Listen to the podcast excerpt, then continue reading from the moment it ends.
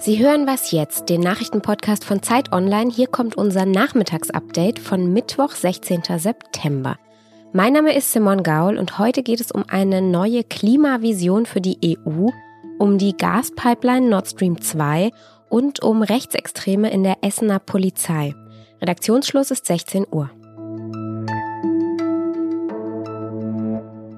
Want to move out of this corona world, out of this fragility out of this uncertainty. They are ready for change. Das war die EU-Kommissionspräsidentin Ursula von der Leyen. Sie hat heute Vormittag in Brüssel ihre Rede zur Lage der EU gehalten. Und Sie haben es an diesem kleinen Ausschnitt vielleicht schon gehört. Diese Rede war, naja, wie solche Reden halt gerne mal sind, recht pathetisch. Von der Leyen sprach viel über Corona, sie beschwor die Gemeinschaft und die Chance einer gemeinsamen Zukunft, sowas. Sie hat aber auch einige interessante Ankündigungen eingebaut in diese Rede. Zum Beispiel, dass die EU einen Beauftragten für Antirassismus bekommen wird. So solle das Thema ganz oben auf der Agenda gehalten werden.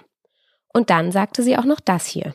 The European Commission is proposing to increase the 2030 targets for emission reduction to at least 55 percent. Die Treibhausgase der Europäischen Union sollten nach von der Leyen's Forderung also bis 2030 um mindestens 55 Prozent sinken im Vergleich zum Wert von 1990. Bisher lautet das offizielle Ziel minus 40 Prozent, ist also ein deutlich höherer Wert. Und dieses ambitioniertere Ziel, das soll helfen, das Pariser Klimaschutzabkommen einzuhalten und eben natürlich langfristig die gefährliche Überhitzung unserer Erde zu stoppen. Von der Leyen sagte auch noch, I recognize that this increase from 40 to 55 is too much for some and not enough for others.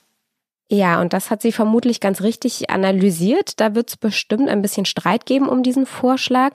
In den nächsten Wochen werden das EU-Parlament und die EU-Staaten diese Frage klären. Wird sie nun fertig oder wird sie es nicht? Die USA versuchen den Bau der Ostsee-Pipeline Nord Stream 2 ja schon länger zu verhindern. Über diese Pipeline will Russland Gas nach Deutschland liefern. US-Präsident Donald Trump, der möchte aber lieber amerikanisches Gas nach Deutschland verkaufen. Und zuletzt drohte er damit, alle Firmen, die am Bau dieser Nord Stream 2 Pipeline beteiligt sind, mit Sanktionen zu belegen.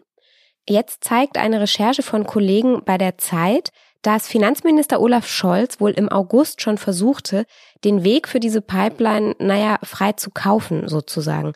Er bot den USA an, dass Deutschland den Bau von zwei speziellen Häfen zum Import von Flüssiggas mitfinanzieren könnte.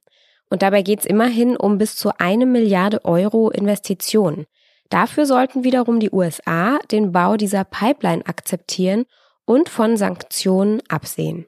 Kommende Woche jetzt wollen die Staats- und Regierungschefs der EU über die Zukunft dieser Pipeline beraten.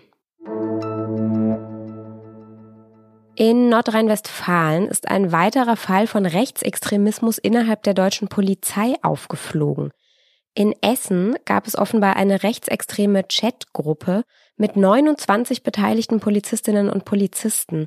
Der nordrhein-westfälische Innenminister Herbert Reul von der CDU, der hat heute darüber informiert und er sagte auch, dass alle Mitglieder am Morgen direkt suspendiert worden seien.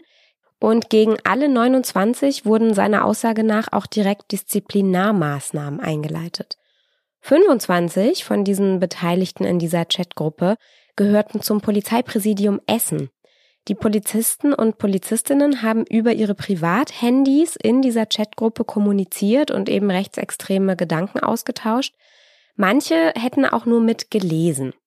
Reul kündigte jetzt eine Sonderinspektion für dieses Polizeipräsidium in Essen an und außerdem will er einen Sonderbeauftragten für rechtsextremistische Tendenzen in der nordrhein-westfälischen Polizei berufen. Was noch? US-Präsident Donald Trump ist ja kein großer Freund der Wissenschaft, das wissen wir bereits. Daher hoffen auch viele Forscherinnen und Forscher in den USA, aber wahrscheinlich weltweit, dass der demokratische Kandidat Joe Biden die Wahl im November gewinnen möge. Das Wissenschaftsmagazin Scientific American ist nun einen relativ ungewöhnlichen Schritt gegangen. Es hat zum ersten Mal in seiner Geschichte eine Wahlempfehlung ausgesprochen. Das tun in den USA traditionell viele Redaktionen, aber die wissenschaftlichen Blätter halten sich eigentlich eher immer zurück und geben sich eher neutral. Im Fall des Scientific American sprechen wir jetzt auch immerhin von 175 Jahren Geschichte, so lange gibt's dieses Magazin. Laura Helmut sagte, das ist die Chefredakteurin, die Regierung von Präsident Donald Trump sei für die Forscherszene noch schlimmer als befürchtet und deshalb heißt es jetzt auch im Leitartikel dieses Magazins, die Beweislage und die Wissenschaft zeigen, dass Donald Trump die Vereinigten Staaten und deren Volk grundsätzlich beschädigt hat, da er Belege und Forschung komplett ablehnt. Das ist mal wieder ein Beispiel, das zeigt ganz gut, in welche Ausnahmesituation die USA da eigentlich geraten sind unter ihrem Präsidenten Trump. Naja, ob das jetzt wahlentscheidend sein wird, ich bezweifle es. Wir sind gespannt und irgendwie ist ja sowieso alles an dieser US-Wahl, das haben wir vor vier Jahren gelernt, unberechenbar und unvorhersehbar. Das war unser Was jetzt Update für heute. Ich danke Ihnen schon mal fürs Zuhören. Sie erreichen uns immer noch unter wasjetzt@zeit.de. Für heute sage ich Tschüss und bis bald.